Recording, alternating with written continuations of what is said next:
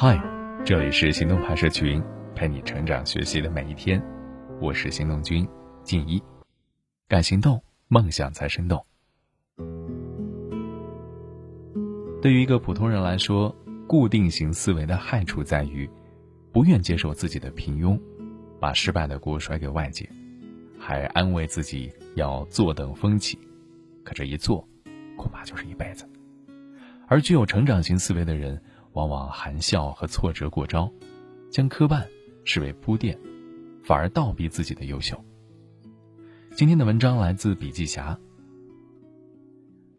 活出生命的意义这本书的作者弗兰克，堪称二十世纪的一个奇迹。在纳粹时期，他的全家人被送进了奥斯维辛集中营，父母、妻子、哥哥相继死于毒气室中，只有他和妹妹幸存下来。在集中营三年地狱般的遭遇，没有让他失去对生活的信心，反而成为他研究人们心理活动的突破口，创造出了意义疗法。拯救了很多濒临绝望的人。一个人在如此地狱般的环境中也能如此热爱生命，这和他的心智模式有关。透过弗兰克的整个人生，我们发现，不同的心智模式决定了人生的不同走向。心智模式又叫做心智模型，这是指深植在我们心中关于我们自己、别人、组织还有周围世界每个层面的假设、形象。和故事，并深受思维、定式思维、已有知识的局限。简单来讲，心智模式就是我们组织和加工世界的方式，它能让我们对不同的事物有不同的解读，产生不同的情绪。心智模式有两种思维，第一种成长型思维，成长型模型，它是指能够不断的发现自己的能力，并且积极挑战，解决新的问题，有目标。正性循环。第二种是固定性模型，防御性的心智模型。安全感没有得到满足，不愿意探索世界，不愿意去面对必要的难题，总在想办法回避伤害，别人的批评和表扬，他都会受到影响。斯坦福大学心理学教授卡罗尔首次提出成长型思维模式的概念。他说，拥有成长型思维模式的人更容易取得非凡成就。他为此专门写了一本书，书翻译成中文叫做《终身成长》。他在书中列举了大量的案例，分析了教育、体育、商业、人际关系等领域成功与失败的因素，并提出，归根结底，都是思维方式的不同。成功者是成长型思维，失败者是固定性思维。他认为，具有成长型思维的人做事更关注自己是否在发展的状态，而不是结果。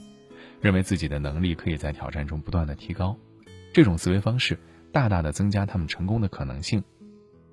而固定型思维模式的人，则习惯性的把思维局限在一个狭窄的范围，认为智商啊等等的能力水平是天生的，不愿意去做那些与自身能力有差距的事儿。他们会因为避免挑战而错失很多机会，因此永远在原地踏步，得不到成长。固定型思维的人习惯给自己设限，就像在书中，卡罗尔就说，固定型思维的人最大的一个问题就是惧怕挑战，总是为自我设限。固定型思维的人呢，不是不敢去追求成功，也不是追求不到成功，而是因为他心里有一个默认的高度，这个高度常常暗示自己的潜意识，这太难了，我根本就没有办法做到。心理高度是很多人无法取得成就的根本原因之一。这也就是我们常说的跳蚤人生。而成长型思维的人总是抱着试一试的心理，成长型思维者认为万事万物通过自己的参与都可以改变，心智也在不断的迭代强化，从而造就非凡人生。他们不畏挑战，总是抱着试一试的心态。当年，林语堂与美国著名作家赛珍珠身份悬殊，八竿子打不着。当得知赛珍珠来中国时，他便夹着手稿。深夜蹲守在赛珍珠酒店大堂，他的心语是：闲着也是闲着，管他的，试试呗。结果，在赛珍珠的帮助下，林语堂一炮走红。所以，人生怕的不是失败，而是连尝试一下的勇气都没有。闲着也是闲着，管他的，试试呗。恐怕是我们需要保持的一种状态。固定型思维的人呢，总是把失败的原因归于外界，比如说网球运动员约翰·麦肯罗。他本来是一名天赋卓越的球手，甚至不太需要太大的训练量就能够战胜各路对手，巅峰时期连续四年排名第一。但辉煌也只是昙花一现，之后是一路下滑。为什么呀？根本原因是固定型思维使然，因为他总是有无数个失败的借口。不是说场地不好，就是说小报八卦讽刺了他，或者是组委会提供的食物有问题，再或者朋友恋爱了影响到了他。最痛的一次惨败是一九八四年的法网公开赛，他在二比零的优势下最终痛失好局，结果还是找到了罪魁祸首，说一名摄影师摘掉了耳机，总是有噪音传过来。用两个字形容吧，那就是矫情。但是。他的矫情还是有天赋当资本，而现实当中多少人的矫情都毫无支撑，貌如壮汉撒娇，他们没有得到晋升，就怨领导没有眼光，同事太奸诈，他们的文章点击率不高，就说读者太浅薄，文化快餐化，他们一事无成就怨社会不公，世态灰暗，扪心自问，难道自己一点责任都没有吗？正如周国平所说，多数人的矫情。根本原因在于他是平庸，却要冒充独特，因而是不老实的平庸，不愿接受自己的平庸，把失败的锅甩给外界，还安慰自己要坐等风起。可多少人一坐就是一辈子？所以，对于咱们普通人来说，固定性思维的害处就在这儿了。另一面，成长型思维的人呢，总是笑对挫折。具有成长型思维的人，往往含笑和挫折过招。曾经掌舵玉溪卷烟厂并有“亚洲烟草大王”之称的褚时健，一生被贴了很多标签，什么传奇、唐王、烟王、阶下囚，等等等等。很多人熟知他作为成王的故事。当很多人认为他这辈子算是完了的时候，他选择以众诚为项目进行二次创业，开启了自己二次人生。他说：“众诚这件事，二零零二年正式开始搞时，借了一千多万元钱，到二零零七年的时候就全部还清了。二零零九年产量开始飞速增长，销售也慢慢的步入正轨，果园一直是增产，每一年都比上一年增产不少。生前他还预计说到二零二零年，褚橙的产量能达到六万吨。他也是几代创业者一生的偶像。透过他，我们也能看到。”成长型思维，他们是在挫折中汲取养分，并且永无止境的成长。那说回来，如何改善思维方式，让自己变得更加优秀呢？首先，你要提高目标的设置能力，人生应有的思维方式。稻盛和夫说：“我深深的感到，人从年轻的时候就有必要探索人生中应该具备的思维方式与哲学。拥有怎样的思维方式、人生观和哲学，是一个人的自由。”然而，由此而产生的人生结果，也必须由个人承担。换句话说，一个人的目标越高远，需要持有的思维方式也越高远。先确定追求的目标，然后才能确定达到目标所需要的思维方式。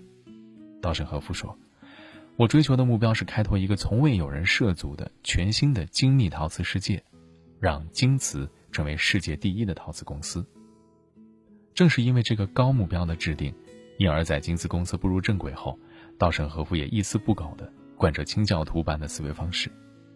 因为在他看来，要想成为这样的企业，光靠嘻嘻哈哈、轻描淡写的思维方式，绝对不可能实现。第二，提高学习和适应能力。人和人本身学习能力上的差距，就导致了学习水平直观上的差距。更重要的是，很多人心态固化了。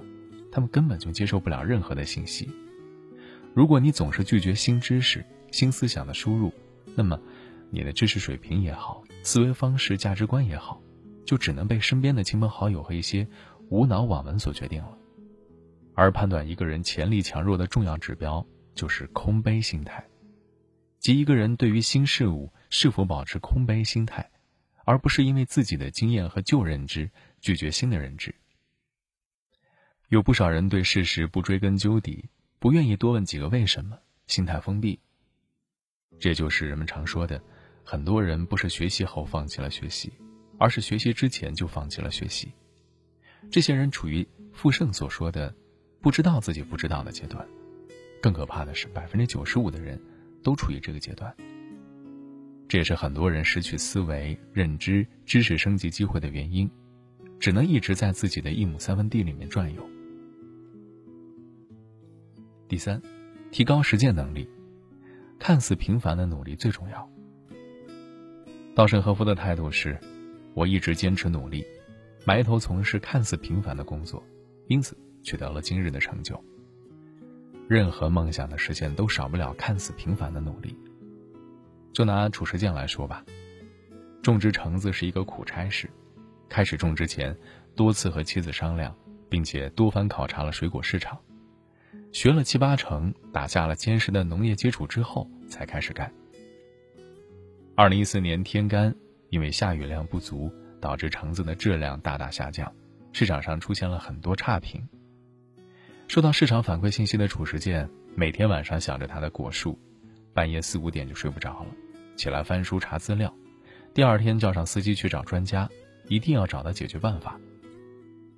他说：“我想着，我这么认真，果子的质量不会不好吧？”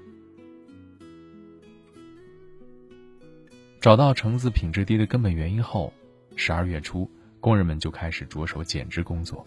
经过一系列的调整，橙子的品质得到了大大提升。他一直和儿孙们强调：一个人工作过日子。都要认真踏实，对产品认真，对周围的人也要认真。如果不脚踏实地，梦想只能沦为空中楼阁。人生之路啊，没有像自动扶梯那样便利的工具，只能依靠自己，一步一个脚印的前行。人行在世间，工作和生活上，大大小小的困难无法避免，有的也许可以轻易打倒，有的则令人望而生畏。而选择正面击破还是绕路而行，不同的选择，就此造就不同的人生。好，今天的文章就先到这儿了。你可以关注微信公众号“行动派大学”，还有更多干货等着你。